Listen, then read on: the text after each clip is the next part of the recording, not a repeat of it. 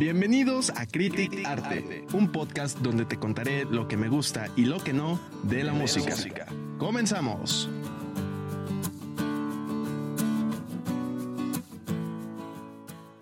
Buenos días, buenas tardes, buenas noches, todo depende de la hora en la que estés escuchando este podcast. Yo soy Yayo y hoy, como seguro ya viste en el título, te voy a hablar de Guns N' Roses porque pues ya hacía falta hablar de algo que no me gustara.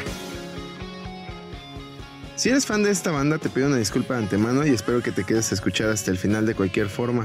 Estos cuatro minutos de audio contienen meramente mi opinión y no busco que te deje de gustar la banda, ni mucho menos. Si te gusta a ti, pues está cool. Ahora, no creo que sea necesario darte mucho contexto aquí, a menos que hayas vivido debajo de una piedra los últimos 33 o 35 años quizá. Estoy seguro de que conoces a esta banda, puesto que se consideran un clásico de rock. Si no los conoces, ahí te va rápido. Su primer álbum de estudio y el más vendido de su carrera, si la internet no me miente, fue el Appetite for Destruction, que se estrenó en 1987 y ha vendido 35 millones de copias.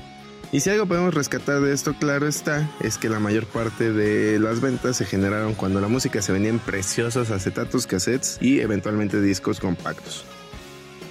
Bueno, entonces te voy a contar dónde empieza mi disgusto con los Guns.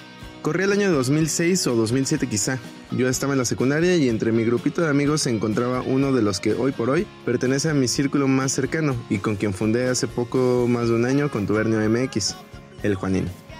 ¿Viste venir el comercial de Contubernio? No, ¿verdad? Yo tampoco. Bueno, total. Juan tocaba muy bien la guitarra ya por esos años y yo apenas comenzaba a aprender. El vato se la pasaba tocando Sweet Child of Mine, así que decidí darle una oportunidad a la banda autora de este track y también todas las tardes me ponía a practicar la canción que jamás pude tocar correctamente. Y allí empezó mi odio. Yo era tan malo en la guitarra por aquellos años. Bueno, no he mejorado mucho que digamos pero era tan malo que después de varios meses de intentarlo me di por vencido y comencé a tenerle tirria a los Guns.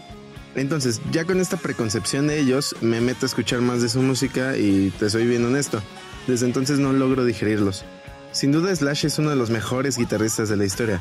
De Axel Rose no podría decir lo mismo como vocalista, si bien es una voz difícil, muy difícil de confundir, tampoco es la más privilegiada. De resto de los integrantes, pues la verdad no tengo nada que decirte. Sin embargo, pues simplemente hay algo que, no encaja conmigo.